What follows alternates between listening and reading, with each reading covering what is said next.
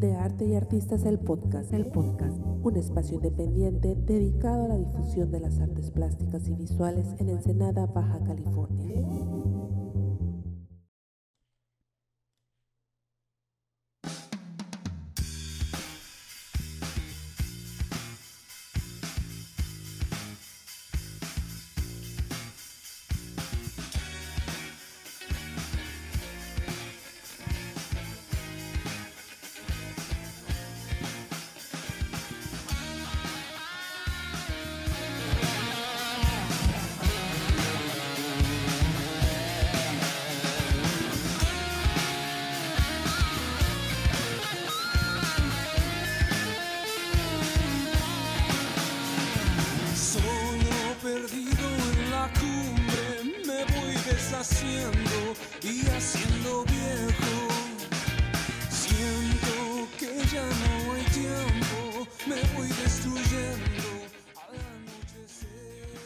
Tal? Sean todos bienvenidos una vez más a este su podcast de arte y artista. Y bueno, en esta ocasión les presentamos una banda originaria, como casi todas las que hemos presentado, de aquí de Ensenada, California. Ellos son Carnero Rojo. Y bueno, esta banda es relativamente nueva, es fundada, bueno, se fundó en 2019 apenas, hace dos añitos. Su alineación actual es Manuel Álvarez Farfán en voz y guitarra, Jesús Tashi Osaito en la batería, Raúl Solís en guitarra y Kevin Montañez en el bajo. Eh, bueno, este grupo empezó con dos grabaciones, eh, fue como su demo y lo curioso es que se presentaron estos demos la primera vez en OS Radio, digo, está interesante el dato. Y eh, el 11 de abril del 2020 baja un poquito aquí. 11 de abril de 2020, Carnero Rojo estrena su primer sencillo titulado Perdidos en la Cumbre, que precisamente es el que tienen ahorita de fondo. El 31 de julio del mismo año sacaron su segundo sencillo, que es Bienvenidos a América, que fue presentado en el programa número 30 de En Tijuana iRock. Y bueno, a ellos los encuentran en Spotify, en Facebook y en YouTube como Carnero Rojo Oficial. Así los buscan y va a salir su- sus canciones. Eh, todo su material ha sido grabado aquí en Ensenada, California y mezclado y masterizado por Adrián Tesolín de Argentina, Buenos Aires, Argentina. Y esta canción que tienen de, de fondo, Perdidos en la Cumbre, bueno, es del 2020, ya les comenté. Se grabó en Fono Pacific, México, aquí en Ensenada, California. Entonces, bueno, una banda que suena muy a rock de los noventas, que bueno, para mí es algo, bueno, me gusta ese tipo de música. Y pues escúchenlo, si les gustan ya saben sus redes sociales aquí en la descripción del podcast. Y acuérdense que este podcast también tiene un perfil en Facebook, tenemos una página en Instagram, nos encuentran como de arte y artistas, tenemos nuestro canal de YouTube también. Y si quieren apoyar este espacio de una forma más permanente, pueden entrar en patreon.com diagonal de arte y artistas. De todos modos, aquí en la descripción del podcast toda la información si quieren visitar eh, nuestras páginas, si quieren visitar las páginas de Carnero Rojo, banda de rock ensenadense. Y bueno, acuérdense que al final de este podcast dejamos la canción completa para que la escuchen. Y bueno, pasamos a la charla de este episodio.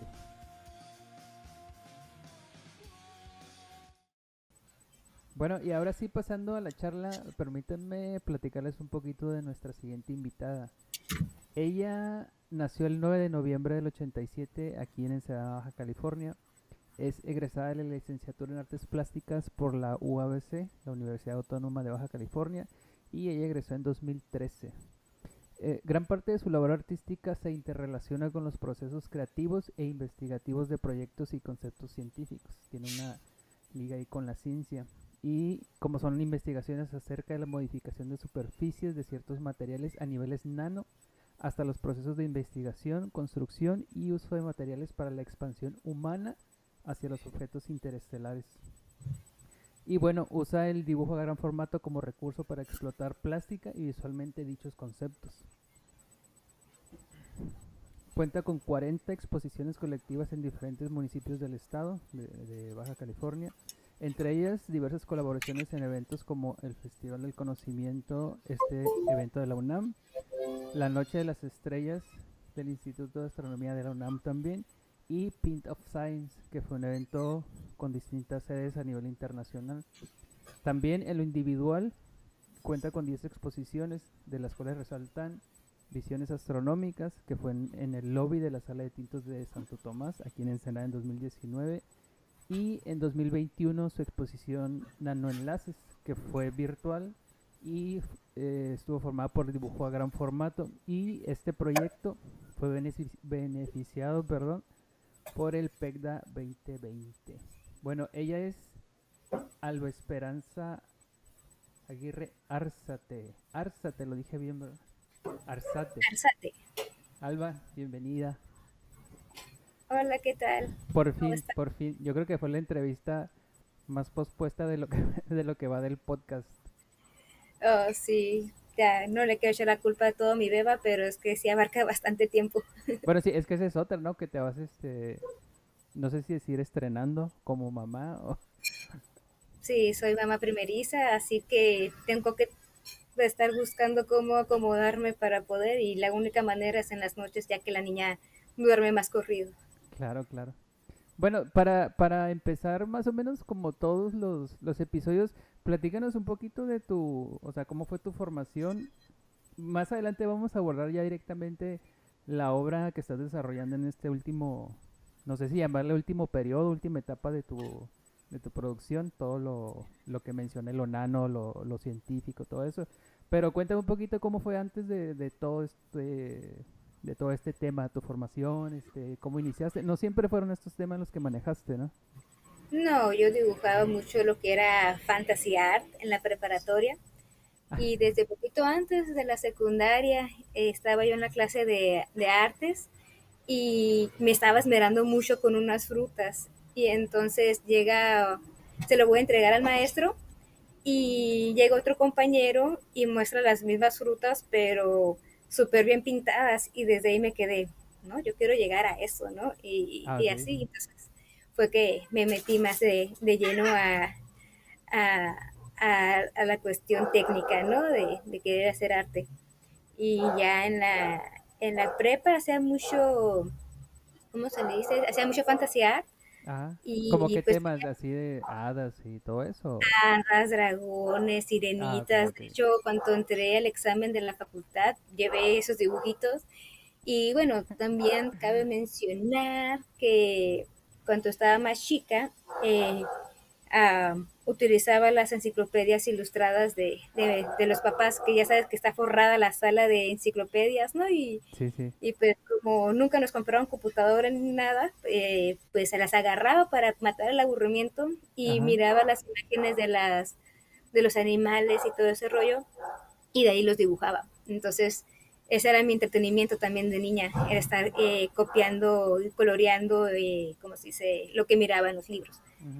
Y entonces también parte de lo que llevé ahí fueron esos dibujos que había sobre halcones y, cosi- y águilas y, y así. Oye, Conocí ¿los también conservas los dibujos o no? por ahí deben de estar, por ahí deben de estar. Yo digo que sí. ¿Y qué Tengo piensas de los dibujos ahorita? ¿Eh?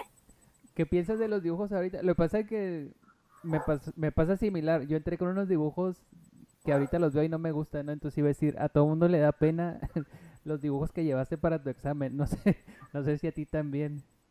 Pues pena no, pero me quedo, ay, qué linda, qué chiquitita estaba. Ya sé, ¿no? de los temas que me gustaban mucho, pero pues quieras o no, el dibujo es una manera de apropiarse de las cosas que nos gustan, ¿no? Claro. Y como son cosas fantasiosas, pues quería yo tenerlas de una manera en, eh, física conmigo, ¿no? Entonces pues las dibujaba.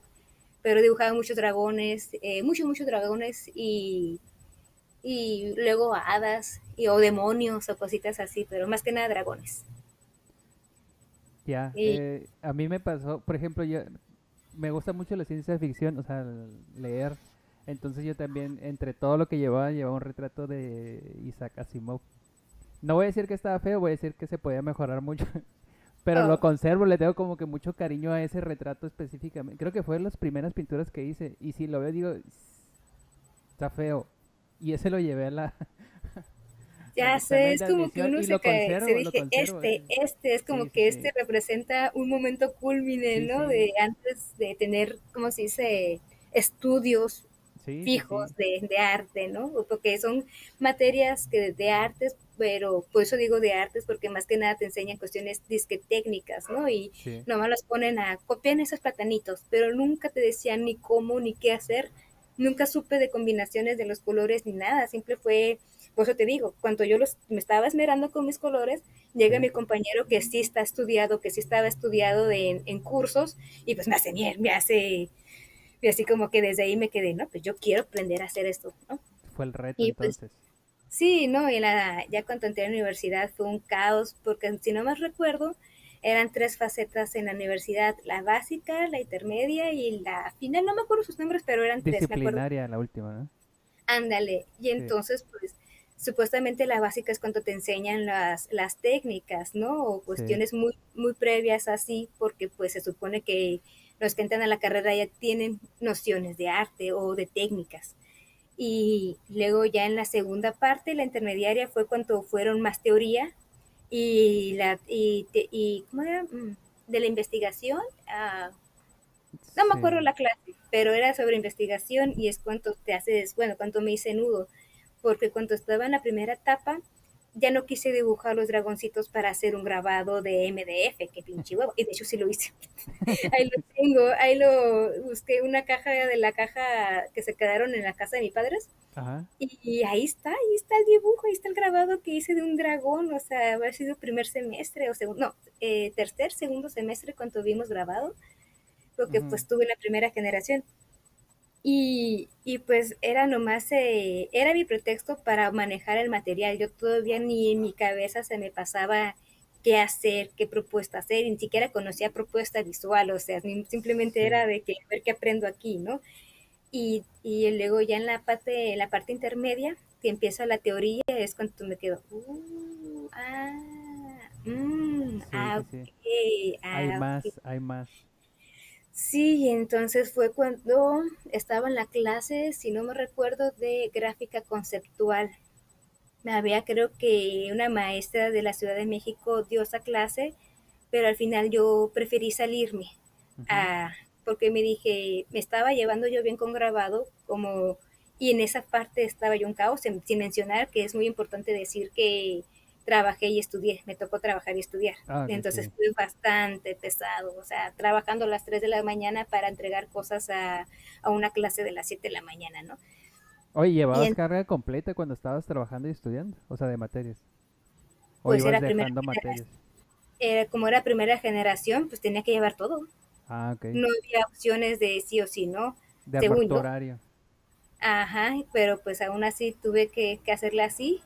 Y entonces en la clase de esa de gráfica eh, eh, preferí, preferí salirme porque digo, pues considero que estoy trabajando bien en gráfica como ahorita que estoy en un mal momento, Ajá. terminar con un 6 con, con esto, ¿no? Entonces mejor me salgo y prefiero un no presentó o algo Ah, así que, que un 6, ¿no?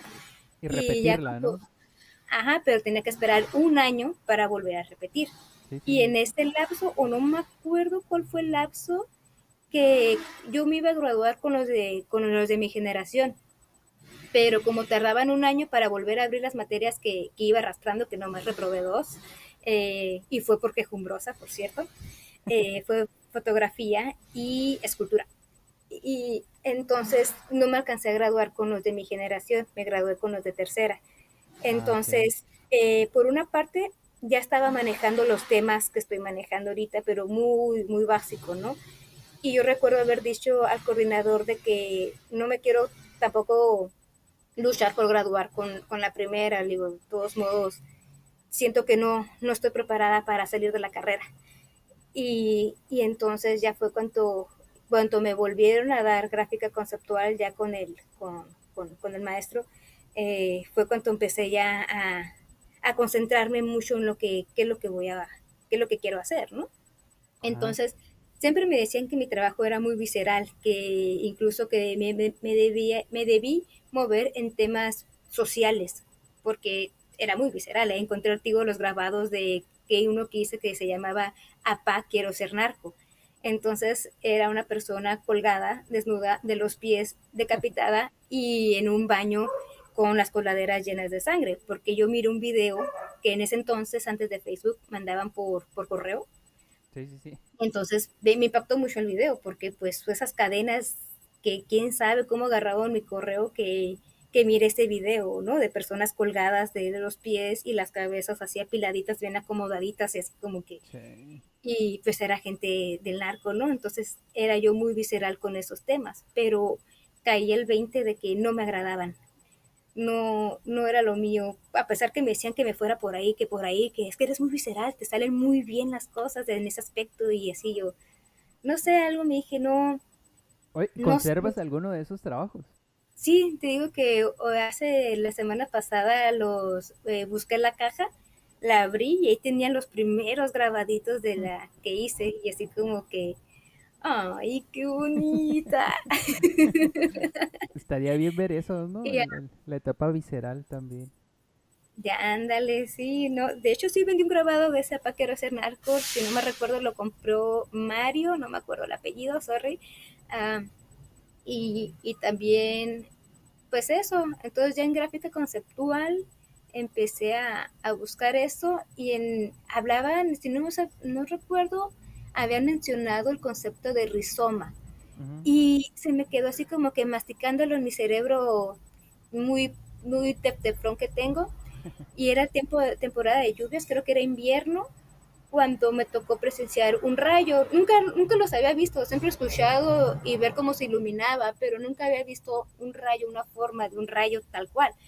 Y entonces me impactó mucho ver este azul eléctrico eh, eh, completamente vertical, así cruzando el cielo hacia el piso, ¿no? Y, era de lejos. Y, y, me quedé así como que fue algo que fue muy instantáneo, pero se me quedó así como que se me se me grabó la mitad del seso, ¿no? Y así como que desde ahí empecé a buscar, me dije, bueno, si ese es un fenómeno físico que está en el exterior, pues el cuerpo humano también tiene. Es que es la base o la unión es la electricidad. Nuestras neuronas pues manejan electricidad por la sinopsis. Y entonces desde ahí me agarré. De ahí fue cuando empecé a agarrar todo este concepto de la combinación de los fenómenos físicos con los internos del ser humano y las cosas que los relacionan, en este caso la electricidad, que era la primera etapa de un tríptico que siempre intenté hacer, pero creo que me di cuenta que nunca lo culminé. Nomás fue una bola de nieve ambiciosa mía que fue creciendo, creciendo hasta la fecha.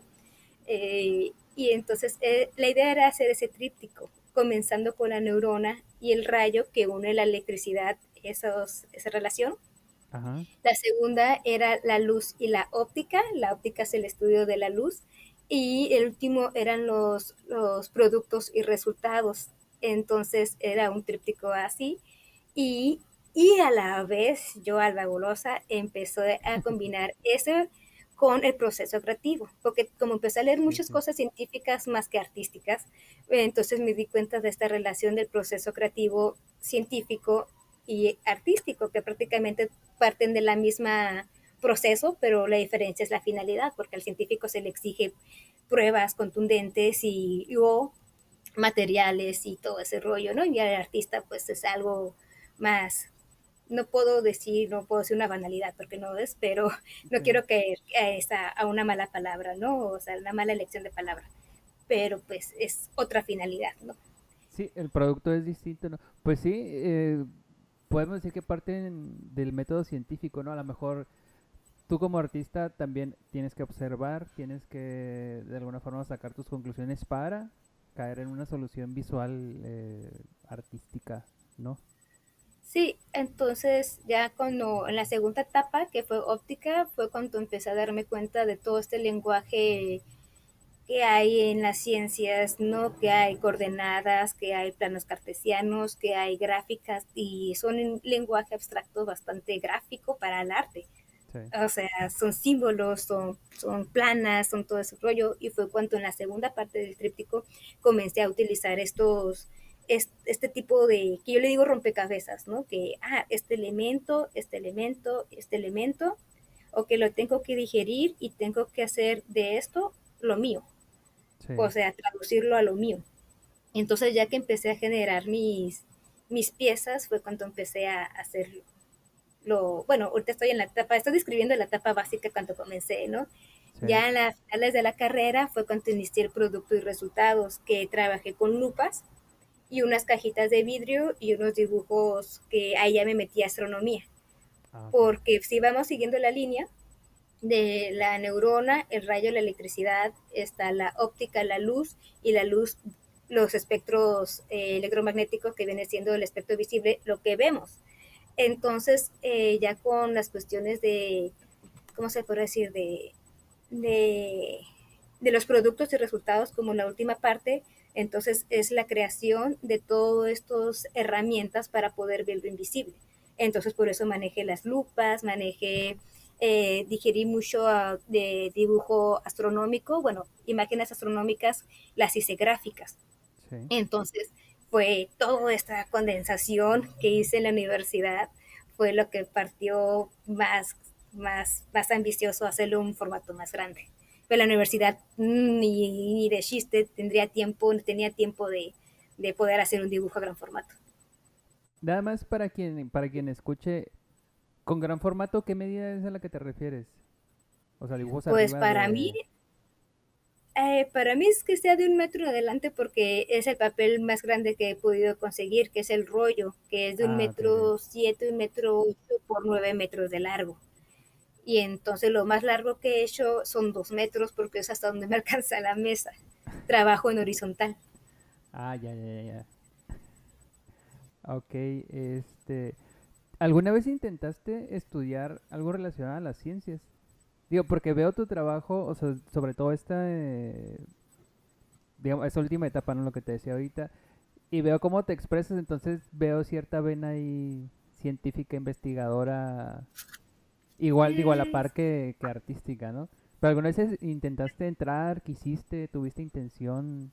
No, para nada en mi vida, la verdad. es- O sea, cuando me miro atrás en la prepa es como que darme un zape y decirme, presta atención a química, presta atención a física y aplícate más en matemáticas. Siempre nos Porque pasa eso. Me hubiera ayudado bastante hoy en día porque conceptos tuve que volver a agarrarles, a preguntar y leer. Digo que tuve que leer bastante libros y artículos científicos más que artísticos. Por eso mi lenguaje que me dicen es que no, no describes las cosas como de una manera, de un lenguaje artístico, ¿no? Que ya ves que ponen palabras y sinónimos y antónimos y así como que, pues yo no, yo a cómo van las cosas y cómo te las estoy hablando, ¿no? Y dicen que ese es un mi pata de palo, no describir las maneras de, este- de esta manera, pues. Como la, la, la poesía de la, del arte, algo así, ¿no? No, no, pero Pues- si escribiera como, como Siris, no manches, ya sería otra, otra cosa, ¿no? Saludos, No. Ah, A la Siris. eh, no, sí, es que sí, tienes tu, tu vena ahí científica. Una cosa Sí. que está, bueno, eh, les comento, siempre para las entrevistas eh, pido como una semblanza, este, ejemplos de obras y todo eso. Y viendo tus obras, las que tienes en Google Drive, que más adelante este, les compartimos alguna liga o algo, citas al científico o quien te ayudó a como aterrizar esos conceptos. No, no sé si lo estás citando o es parte del título de la obra, pero ¿cómo funciona esa relación? O sea, tú conoces a un científico y le dices, soy artista, quiero hacer esto, o cómo es ese, digo, ese, porque es parte de tu proceso, ¿no? ¿Cómo es esa parte del proceso? Eh, de hecho, sí, de hecho fue una amiga que me sugirió desde la etapa universitaria que me fuera a CICESE a trabajar con, con, con un, no me acuerdo su nombre, algo de Rioja, algo así, pero él era eh, doctorado, doctor en, en óptica, creo. A ver. Y desde ahí me quedé con el pendiente de trabajar, de trabajar con un científico.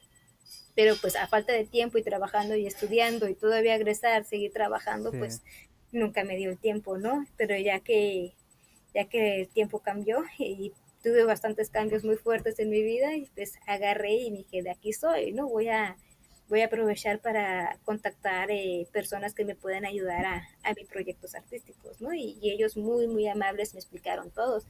sin mencionar que, que algo que no sé cómo llamarlo, si es destino o no, desde que tomé una decisión muy fuerte en mi vida y que me vine a mudar aquí donde estoy, eh, todo fue un, un, cambio y cuestiones muy irónicas que una de las personas que se vinieron a vivir aquí tiempo después de mí era una científica en óptica. Oh. Y ella fue así O sea, era como tu que... vecina de repente una científica. Ajá, y así como que, y ahorita ay, tengo de vecinos a dos astrónomos, una parejita de astrónomos, es como que, qué cosas de la vida, o sea, no manches, o sea, si hubiera, que, si hubiera quedado donde estaba, nunca hubiera tenido estas experiencias para nada, o, conocer personas incluso, yo vivía muy encerrada, muy en mi nube, en mi nube, por eso nunca me vas a ver con grupitos en, la, en las exposiciones o X cosas. No, no se me da mucho eso de la socializada rockstariada, ¿no? Oye, pero en algún momento tienes que socializar, por ejemplo, para conocer a los científicos, ¿no? O sea, conocer gente nueva que te pueda aportar a tu a tu a tu cuerpo de obra, ¿no? Oh, Este, no, sin duda, con mi vecina fue genial porque ella hasta me hizo una presentación y me explicó y me hizo gráficas y todo ese rollo. El segundo científico, ese sí me dio un tope en la pared porque él era más filosófico. Entonces me hablaba de cosas que, y yo así como que, aterriza, aterriza, aterriza.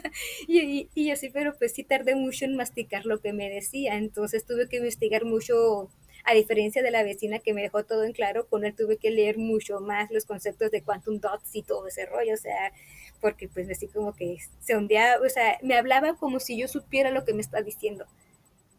Ajá. Y así como que puntos cuánticos y que, ah, es que los mezclas se pueden mezclar con agua y se hacen reacción química y, y pueden purificar el agua libre de virus y así, pero me lo decían con un proceso bastante, bastante, con, con palabras bastante técnicas y así como que...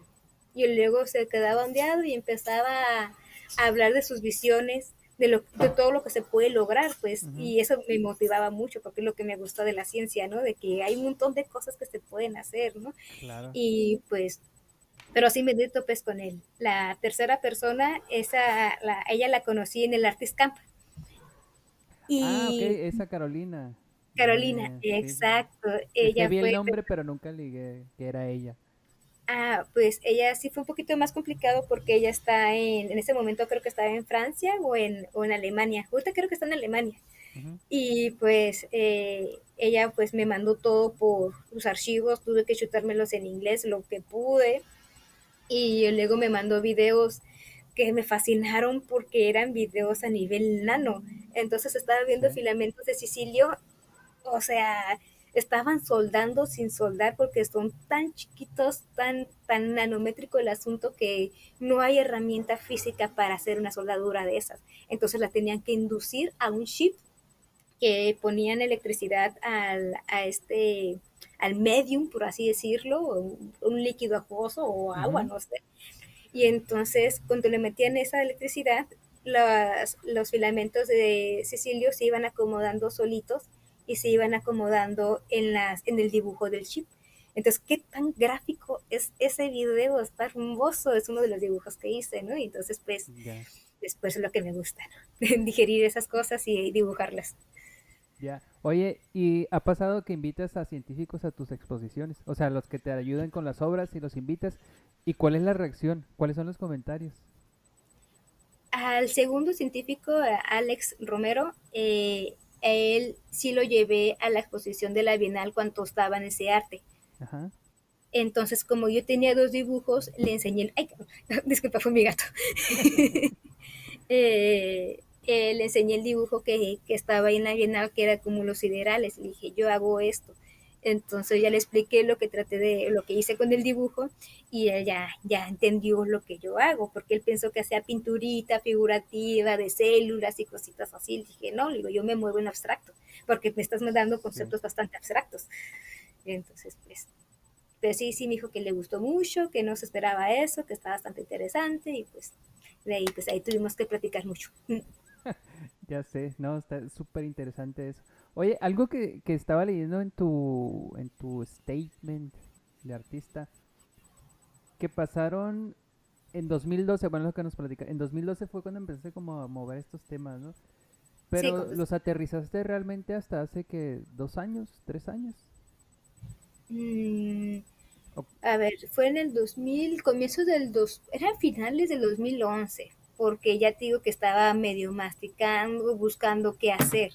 Entonces ya cuando presentó el rayo, te- ya ves que te había dicho que era invierno, entonces era comienzos de comienzos de año.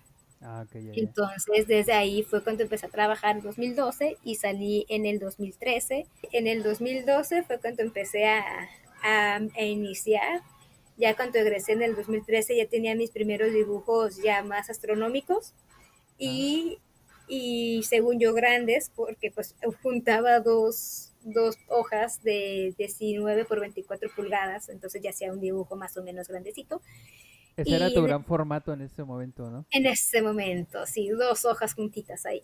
Y, y luego ya en el 2014 me tomé sabático, por así decirlo. No quise dibujar mucho, nomás una que otra vez hacía pequeños estudios chiquititos que ahí en el dossier aparecen.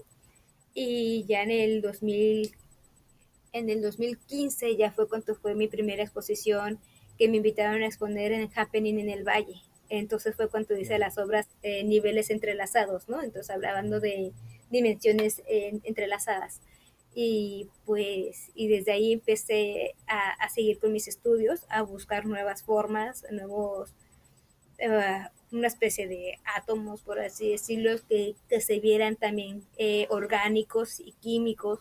Por eso Sí. tengo una obra que se llama Partículas, hay uno rojo que se llama mm, mm, mm, Partículas Celestes. Entonces, es una combinación que siempre trato de hacer que se mire orgánico, biológico, pero también se vea astronómico, algo del cielo, ¿no? Para esa- que, que siga esa relación que hice desde un comienzo, que de lo que está afuera está adentro, ¿no? Como es arriba, como es abajo, dirían Sí. los, los herméticos. Eh, pero pues, y ya de ahí fue Ernesto Zúñiga, mi gran máster de que siempre hasta la fecha me ha ayudado, que me sugirió cuando miró mis dibujos súper obsesivos en tamaño pues carta o si acaso 24 por 19 pulgadas, me dijo, imagínate hacer esto en gran formato. Y yo me quedé. Guau. Y ya para ese entonces, como ya estaba egresada y ya nomás trabajaba, me dije, no, pues ya tengo el tiempo y la economía, más que Claro, nada, claro. de comprar el material. Entonces me agarré y compré mi primer rollo, ¿no? Hasta me tomé una fotografía cargando mi primer rollo de papel, así de que, ¡uh!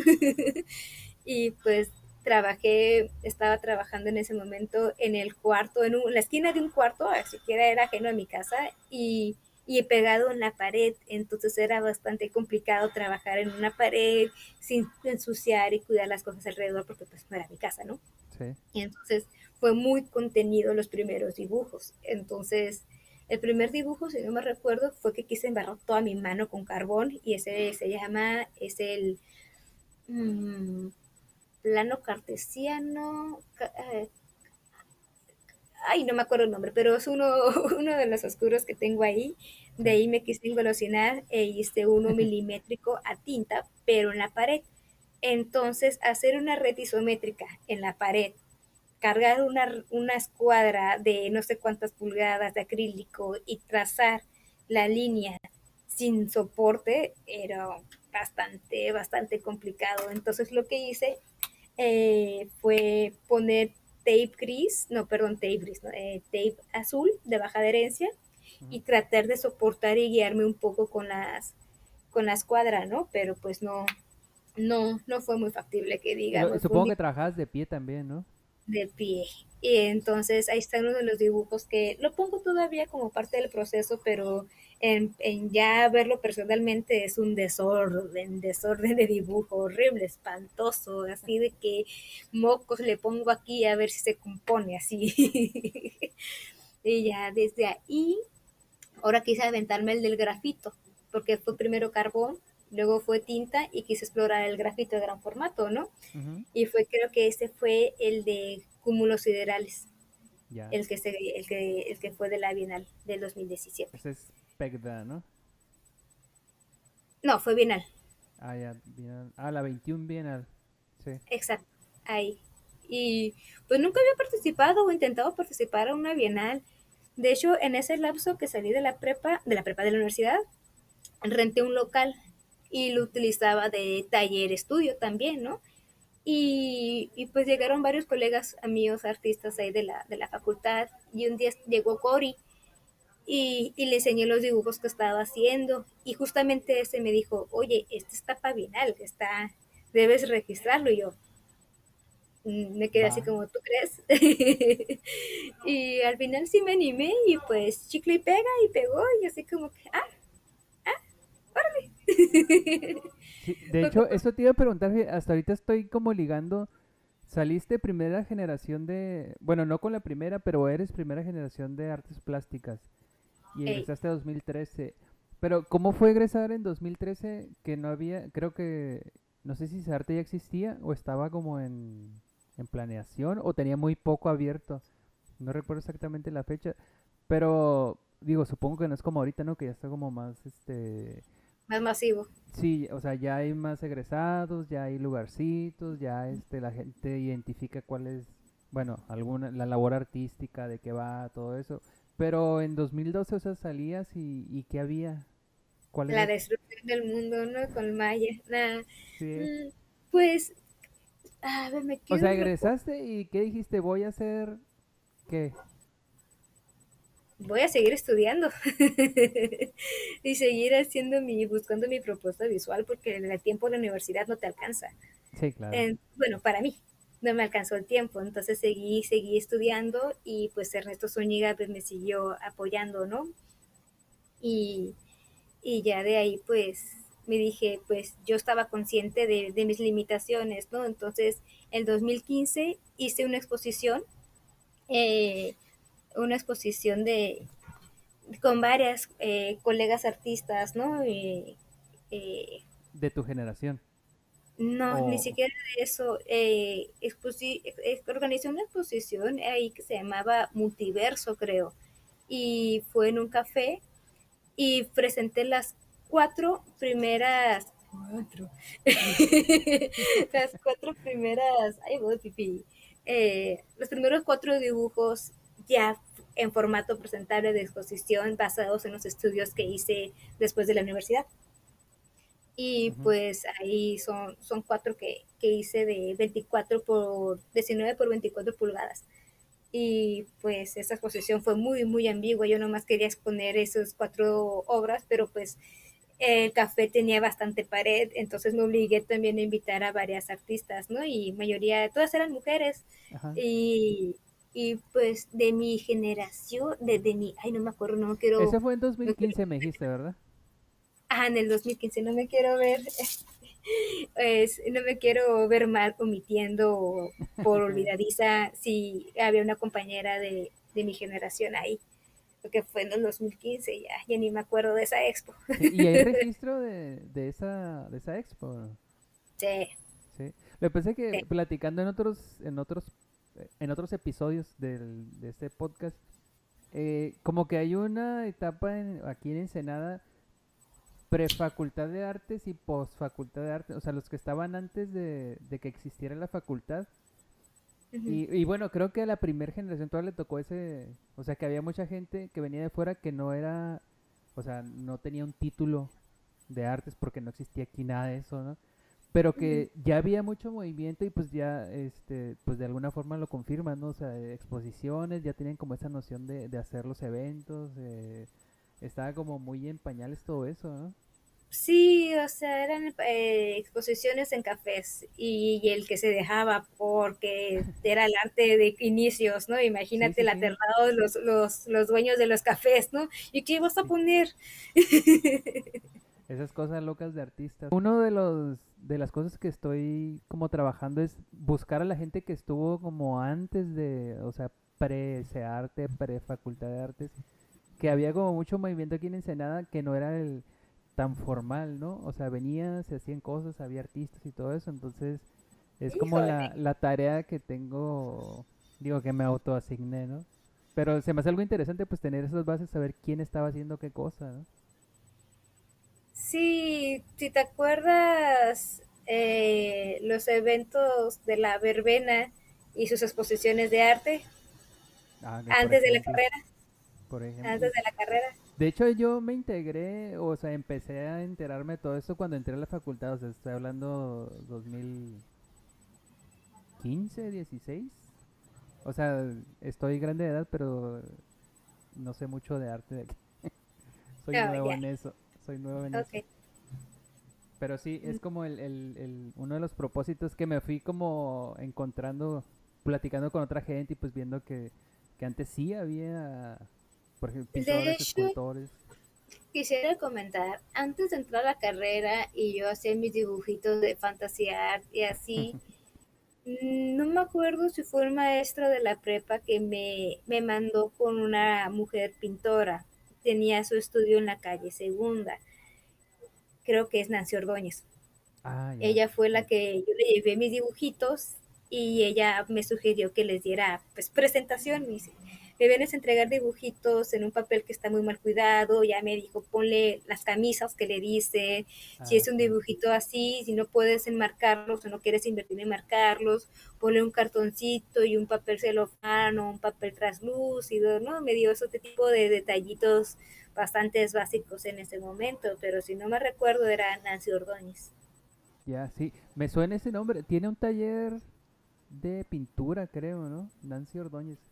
Me suena ese nombre, pero sí, es algo que voy Sí, a... irónicamente, ajá. No, no, adelante, adelante.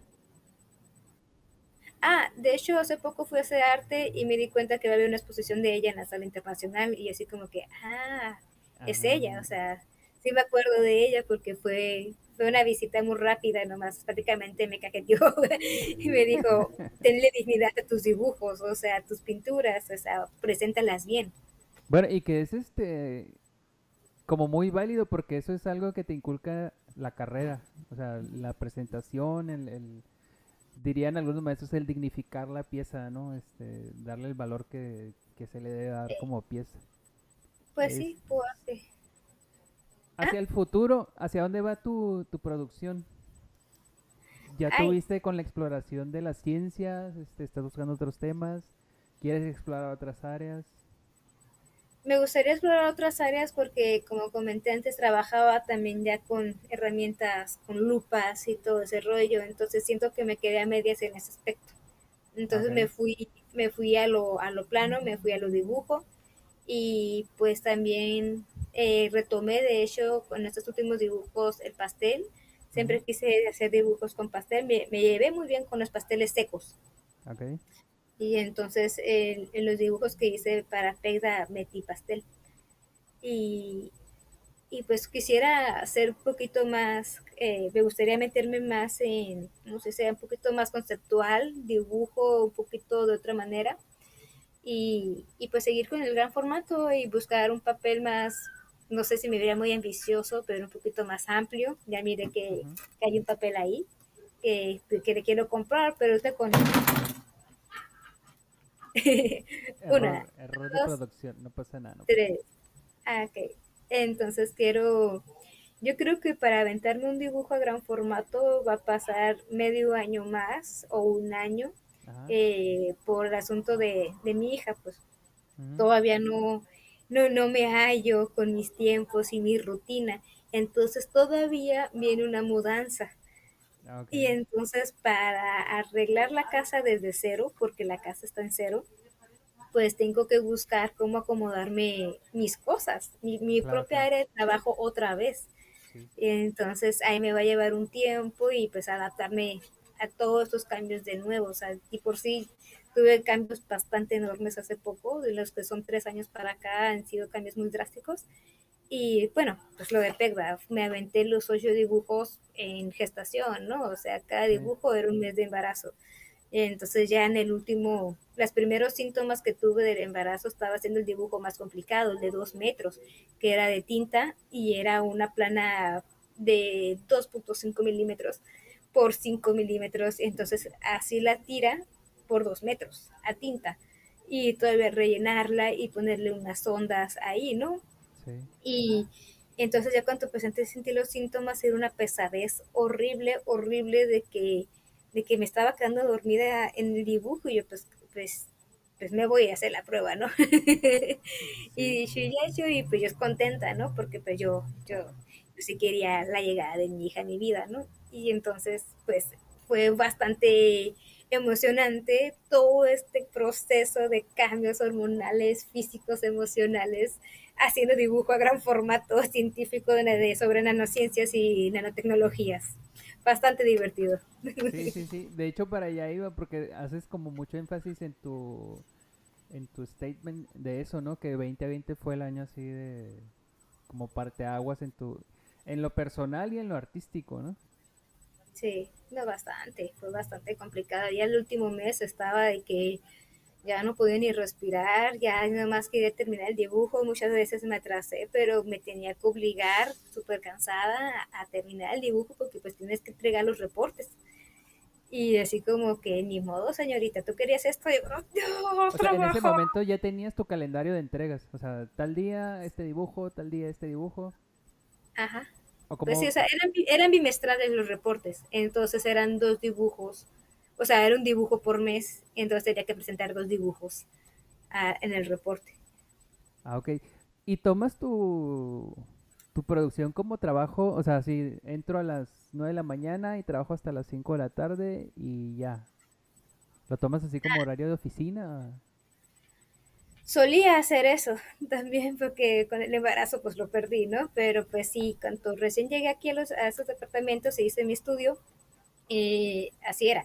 Era de que dejé de salir, me claustré puramente en, en hacer otra búsqueda de dibujo. Entonces fue cuando me metí otra vez en el pastel. Ahora te enseño los dibujos. Y entonces ahí de, de, de si eran mis corridas largas, eran viernes después del trabajo o trabajaba medio turno. Entonces comía, descansaba y hasta lo que hasta lo que hasta me aburría o hasta que me cansaba, ¿no? Y también los fines de semana, o sea, los sábados en la noche dibujando y pues me sentía bien porque pues digo que cuando yo llegué aquí fue un cambio súper drástico en mi vida, ¿no? Entonces me dediqué a, a ponerme a ponerme mis, mis horarios y mis rutinas. Disciplina, ¿no? Bastante. Entonces también pues dejé las salidas, dejé las, dejé de tomar, dejé de hacer muchas cosas, pero que me dediqué a lo que quería hacer. Me dije, estaba perdiendo mucho tiempo donde estoy. Entonces me dije, claro. media vuelta y, y hacer otra cosa, hacer mi vida como yo quiera, ¿no? Quiero dedicarme a dibujar, quiero hacer dibujo, quiero, quiero poder hacer algo con él. Claro, y algo tienes que dejar en el camino, ¿no? Si, digo, los tiempos son este cortos, algo tienes que sacrificar. Y bueno, en tu caso pues fue eso que dices, ¿no? dejar de salir, dejar de tomar. Sí, luego lo retomé, pero pues aunque, se lleva a veces también. ¿eh? Sí, fue cuando me dije de que bueno, porque ya, ya, pues como reitero, pues yo ya estaba pensando en tener una hija. Entonces dije, ah, pues antes de que en realidad ya no, ya deje todo, dije, voy a voy a, voy a disfrutar un poco el, asunto, ¿no? Claro, claro. Pero pues ya, te hecho súper a gusto, ya con esta nueva vida estoy bien, me siento libre, me siento bastante libre, o sea, ah, pero a pesar de que ya no tengo todos esos vicios que me arrastraban y me quitaban el tiempo, eh, todo el tiempo se lo dedico completamente a mi vida, a mi, a mi baby. Así que la disfruto mucho, pero estoy sacrificando pues el, el dibujo y la labor artística. Y bueno, pero digo, en algún momento vas a retomar otra vez la disciplina del dibujo, ¿no? A lo mejor en lo que te acomodas con tu con tus nuevas rutinas, tus nuevas este, obligaciones y todo eso. Sí, no, pues sí, esa es, esa es la tirada, seguir dibujando y más que nada eh, mover estos dibujos que hice con Pegda, porque como justamente llegó con lo de la pandemia, pues no los he podido y ni, ni tengo para cuándo exponerlos físicamente. Entonces quiero, ahorita por lo pronto que no puedo hacer dibujando o así, quisiera buscar dónde exponerlos. Aunque se supone que ya estamos saliendo, ¿no? Ya, ya nos marcan semáforo verde.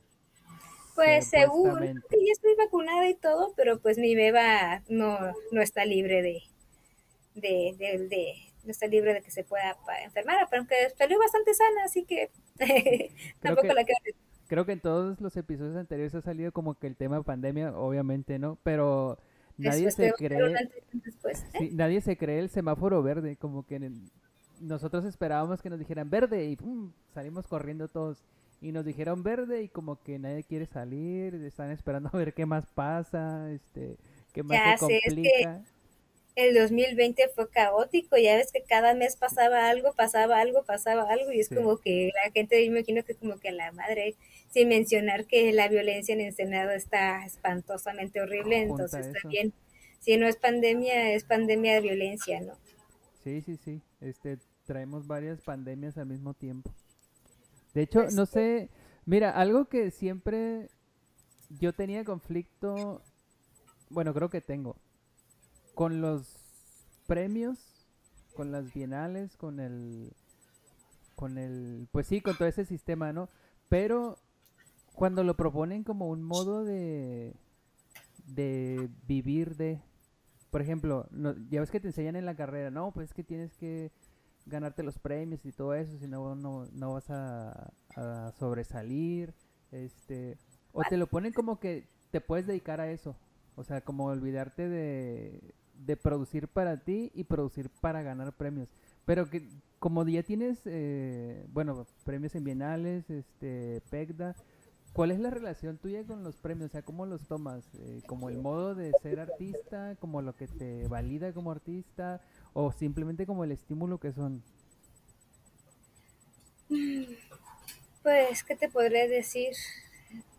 Antes era la consideraba para exponer en una institución es un pancho. Y en esa época, pues más, ¿no?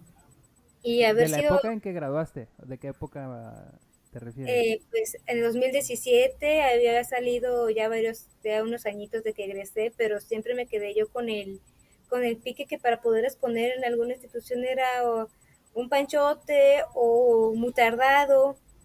Y entonces cuando pasó esto lo de PECDA me quedé, bueno, Funciona. así como que, bueno, me tocó exponer en, en ¿cómo se dice? En, en- en el escenario grande y pues, pues mejor, ¿no? Me quedé, pues, ya no tuve que estar ahí, estar, como se dice? Ahí casi, casi pidiendo que una exposición, ¿no? o sea, preferí siempre buscar, eh, a tocar otras puertas, por ejemplo, me fui, me, me, por eso tengo muchos mucha participación con la- el Festival del Conocimiento, porque me dije, pues si mis temas son científicos, pues tengo que buscar puertas, ¿no? Eh, claro. de, de- otro aspecto, no nada más lo de arte, porque está muy, de lo poco que hay, son los mismos todo el tiempo, y, eh, o, o los mismos eh, propuestas, o las mismas eh, sedes, y entonces, pues, una, algo que tampoco no he hecho y he querido hacer y que tengo años arrastrándolo, arrastrándolo Ajá. es exponer en el CENIN, ahí en el Centro de Nanociencias y Nanotecnologías de, de la UNAM. Ah. Entonces, ahí tengo esta propuesta con eh, este Peralta, Juan Peralta, eh, pero justamente cuando se iba a armar, porque él lo iba a meter a presupuesto, fue Ajá. cuando entró Peña Nieto y lo primero que hizo fue Peña Nieto fue hacer los recortes a todas esas instituciones y desde ahí no he podido ni ya como egresada o, o eh, capitalmente más, eh, más estable no he podido financiar la, la exposición pues. Claro. entonces es algo que he querido exponer es ahí. Esa es una de mis metas no exponer en el CENIT porque así hay espacio. Ese espacio el mismo Conferarte me dijo que lo quería hacer para galería para un centro de un punto de, de, reunión también, pues, y pues hasta la fecha, entonces pues me conformé participando en los festivales del conocimiento. Pero, eh, o sea, está bien interesante lo que dices porque ya ves que Ensenada, una de sus características es la cantidad de científicos por habitante, ¿no? No sé exactamente el número, pero creo que son, por cada habitante hay tres científicos, algo así, ¿no? Ajá. Entonces, pues sí, o sea, es todo un, no sé llamarle todo un nicho o todo un, un, pues sí, un ambiente en el que te puedes mover como artista y sobre todo tú que tienes los temas, o sea, que tienes los temas relacionados a las ciencias, ¿no? Pues, Sí. pues, ¿qué te podré decir? no? Es algo que, que, que, que he estado trabajando con bastante dedicación y vocación y disciplina, porque pues me, me, me capturó, ¿no? Es como que, ¿por qué no lo había visto de esta manera? Esto Claro. tan hermoso que me está diciendo mi vecina, oh, no puede ser, o sea, qué divertido. Pero sí, pero yo creo que cuenta también el, el porque a veces no necesariamente escuchas un tema, ¿no? Por ejemplo, te hablan de astronomía, pero no necesariamente lo conectas con una con una solución visual o una solución artística, ¿no? A veces disfrutas el, el, bueno, me pasa a mí, ¿no? Puedo leer también de astronomía, y son temas que me llenan, pero nunca he pensado en darles una salida artística, visual, relacionada con, con lo que hacemos. Por lo regular, cuando se hace arte de astronómico, son las nebulosas, ¿no? Y una recreación de las nebulosas y cuestiones planetarias que se vean cósmicas, ya ves este arte que hace con aerosol, ¿no? Y hacen unas imágenes surrealistas y así, Sí, sí, sí. pero así abstracto, más denso, sí hay, sí hay bastante, pero pues yo me, me, me engolosiné en ese aspecto, ¿no? Por ejemplo, una de mis referentes artísticas que, que me encantó mucho lo que hace es Emma McNally. En cuanto estaba yo en mis clases de, de, esta, de, de la investigación, teoría de la investigación, no me acuerdo la materia, eh, eh, pues te pedían referentes científicos, entonces Emma McNally fue la que, la que me capturó porque ella hace dibujo ese, sí es gran formato y bastante, y todo es esa grafito, tiene, esa mujer es inglesa y, y- y tiene un trabajo bastante, bastante impecable, ¿no? ¿Cuál es su gran formato? O sea, ¿qué Mm, medida? No me acuerdo las medidas, pero pues un metro es, es- es chico. Yo nomás Ujú. puedo, porque no he comprado otro papel más grande, no me conformo con un metro por, y lo que pueda de largo. Y pues también en ese momento aprendí algo que se llamaba networkismo. Entonces era una corriente de, de arte de ese entonces que hablaba de, de, ah, de la relación de los nodos del rizoma, de la interconexión. Y entonces muchos artistas manejaban eh, de una manera bastante abstracta los mapas, los campos, los nodos y las interrelaciones, ¿no? Entonces hay artistas desde los 70 que manejan esas esculturas, que no me acuerdo su nombre, Gigo, Giga, mm, no me acuerdo su nombre, pero pues es una escultora que, que maneja estos especie de células, pero a la vez cósmicas, eh, bastante enre- enre- enredadas, ¿no? Y entonces, pues, del network, networkismo es una de las premisas que, que en ese entonces yo me basé de hacer mis dibujos. También eh, otra de mis referentes fue un libro que me encontré que la maestra Michelle Makuni nos pidió leer sobre creatividad. Y entonces yo en ese momento estaba en el CETIS y estaba, pues, estaba esperando. Y me, me pues, entré a la biblioteca a ver qué encontraba sobre creatividad y me encontré un libro que se llamaba originalmente y super creativo el hombre sobre la originalidad. Así se llamaba Ah, el libro. Entonces, entonces cuando mire quién es el autor, era un científico, un físico, David Bohm, que también participó en, la, en el proyecto de la bomba atómica, o sea, era un físico nuclear y también uno de los primeros que empezaron a hablar, creo, sobre eh, lo cuántico. Entonces, así como que se me hizo muy chistoso de esas cosas que te digo del destino, que te apuntan a las cosas, ¿no? Sí, Entonces, a mí me pasan muchas esas cosas que me indican que, que voy por un camino que me están trazando, ¿no? No sé cómo llamarlo a eso, pero siempre me reitero con estos, con estas énfasis, ¿no? Y que me encuentro el libro y me lo chuto y verás como me encantó, porque es un científico hablando de procesos creativos, comparándolos también con los científicos, con artistas. Y así como que. Eh, David Bohm es uno de también de mis referentes, un físico, un físico estadounidense, creo. Es que al final creo que la creatividad es el, bueno, o sea, por definición es encontrar soluciones a problemas, o sea, soluciones que no existían, una solución este distinta. Entonces, a lo mejor como artistas, tú como artista, tu problema es de comunicación, o sea, quieres comunicar algo y pues tu solución es esa, representar o tomar el tema de lo de lo científico o retomar temas de lo científico para dar una propuesta visual, propuesta artística, ¿no? Pues como dice, ¿no? Hacer visible lo invisible, ¿no? Y darle forma a conceptos abstractos, la luz, la luz de sincrotón, es otro proyecto que me mencionó esta Carolina, que me voló los sesos, está súper chido, está súper eh, súper hermoso, y que piensan hacer un acelerador de partículas, una versión más baja, por así decirlo, aquí en, en Pachuca Hidalgo, en México. Eh, creo que nomás hay cinco, no sé cuántos hay, pero eso es el boom que tiene uno de los proyectos de, esta, de este gobierno, porque le daría autonomía científica a México. Es el, se llama luz de sincrotrón. Entonces está medio complicado de pronunciar, ¿no? Y alguien que tiene que no pronuncia bien las cosas, es, es divertido eh, mi esfuerzo al, de, al, decirlo, ¿no? Entonces es una especie donde, donde proyectan o donde disparan eh, un fotón, creo. Entonces va por que lo van acelerando, acelerando a, a una velocidad, creo que más allá de, de, la luz. Y entonces lo que pasa ahí es que lo mueven o lo diseccionan a diferentes laboratorios y este, esta partícula eh, entra a un, a un, objeto, por así decirlo, una muestra que le dice y por, ¿cómo podría decirlo? Lo descompone. Puede, se puede ver cómo están eh, formados los átomos de este material. Con este, entonces puede saber cómo está hecha las cosas, ¿no? De, de una manera es lo que entendí, ¿no? Porque te digo, y porque me, me, me, están explicando, fue un concepto que me mandó esta Carolina y así como sí. que tuve que volver a leer y a leer y a leer, así como que, ah, luz de sincrotón. Entonces el último dibujo está dividido en tres. Eh, la, la, luz que está irradiando, la luz que se está analizando y la luz que se está, y el material que está en ese, en ese momento estudiando, entonces son los hexágonos. Entonces Ajá. eso viene siendo lo que es el grafeno.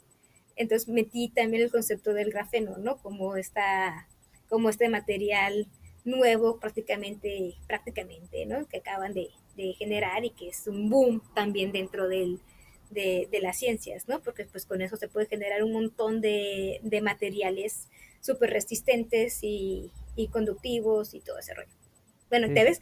Es que algo de arte lo termino haciendo lo científico y no soy científica y ni siquiera estoy tan de lleno en los conceptos, o sea, estoy en, estoy en el limbo. No, pero digo, o sea, está muy interesante. Digo, es, está interesante, aparte que eso hace tu propuesta como un poquito fuera del, como decía hace rato, ¿no? Como del, de los temas comunes, entre comillas voy a decir comunes, o sea, temas comunes que se manejan en el arte, ¿no? Este, la estética, lo bello, este, lo social, todo eso. Cuerpo, no, no, digo que no sean, sí, no digo que no sean importantes, ¿no? Pero es poca la gente que aborda temas como es. De hecho, ahorita me estabas describiendo la pieza y la puse, entonces estaba viendo, estaba escuchando tu descripción y estaba viendo la pieza. Entonces está bien interesante el, el, el ejercicio. Y sí, tienes que armar una exposición con todo esto, o sea, definitivamente. Sí, ya al final voy a llegar con unas, unos triplets, las voy a recargar ahí en las paredes. Ah, es que algo de que se hace complicado la exposición en el CENIN es que no se le puede hacer nada a las paredes. No se puede perforar, no se puede hacer nada, entonces tengo que hacer mamparas. Y ese es un costo de, de también de, de pues, para hacer eso, ¿no? Entonces sí. así como que unos triple bastantes, pues enteros, de 4 por 8 pies, y yo creo que voy a llegar con unas tablas, con lo que encuentre, los voy a pegar, los voy a recargar en la pared, voy a pegar mi dibujito con con papel, con tape doble cara y vámonos. Mira, hasta en eso nos toca ser creativos, o sea, ya encontrarás la solución, eso sí estoy seguro. Ya, ya, ojalá. Sí, y esperemos que no sea este dentro de mucho tiempo. Para empezar, Alba, ahora sí. Gustazo platicar contigo. Por este, fin. Por fin, después de, no sé, creo que la primera la habíamos agendado como principios de junio, algo así, ¿no? No, yo creo que más, pero pues siempre así como que otra o una u otra manera no se puede. Pues sí, pues e, es la forma en que la pandemia nos está obligando, ¿no? O sea, tú estás desde tu casa, yo estoy desde mi casa, estamos entre las obligaciones que tenemos, o sea, de, de gente normal. y pues así es como tenemos que sacar las cosas. Este, si alguien está interesada en ver tu trabajo, eh, compártenos tus redes sociales y si tienes página, este, canal de YouTube, lo que sea que tengas donde podamos ver tu trabajo. Pues ahorita tengo Instagram tengo dos, uno personal y el otro el donde meto la, obra, ¿no? No quiero ser tan específica ahí por, por mucho robo de autor y esas cosas, ¿no? Soy muy mediática con eso, pero pues al parecer ya es la única manera de poder proyectar, ¿no? Y es, eh, pues como mi nombre, Alba Esperanza AA, así me pueden encontrar. Y, y el personal es Hope, de Esperanza en inglés, Hope Hop Arsate, Hop-Arsate. Y ya si quieren el dossier completo, pues me pueden mandar correo a alba.esperanza09 gmail.com. Sí, correo. Y pues ahí les puedo mandar el enlace del en Drive de, de lo que es toda mi producción, desde postales, arte digital, multidisciplinario, estandartes, comisiones, dibujos, dibujos a gran formato. Y creo que es todo. Excelente. Pues muchas gracias de nuevo por hacer el espacio este en tu, en tu agenda, en tu agenda este actual. Ya, ya sé. Sí, estuvo muy bueno esto. Eh, de todos modos, para quien escuche, todas las redes sociales de Alba las vamos a poner aquí en la descripción del podcast. eh, su Instagram, su correo. Y recuerden que este espacio también tiene página en Instagram, tenemos página en Facebook, lo encuentran como de arte y artistas. Tenemos una página en Patreon por si quieren apoyar este espacio de una forma más permanente. Que por cierto, está de regalito esta camiseta. Si, se, si se vuelven este patrocinadores. Y tenemos también un canal en YouTube. Si están viendo este video en YouTube, por favor, aquí abajito sale un botón de suscribirse. Suscríbanse, eso también nos ayuda. Y este fue el episodio número 6. Así que nos vemos en el siguiente donde seguiremos hablando más de arte y de artistas.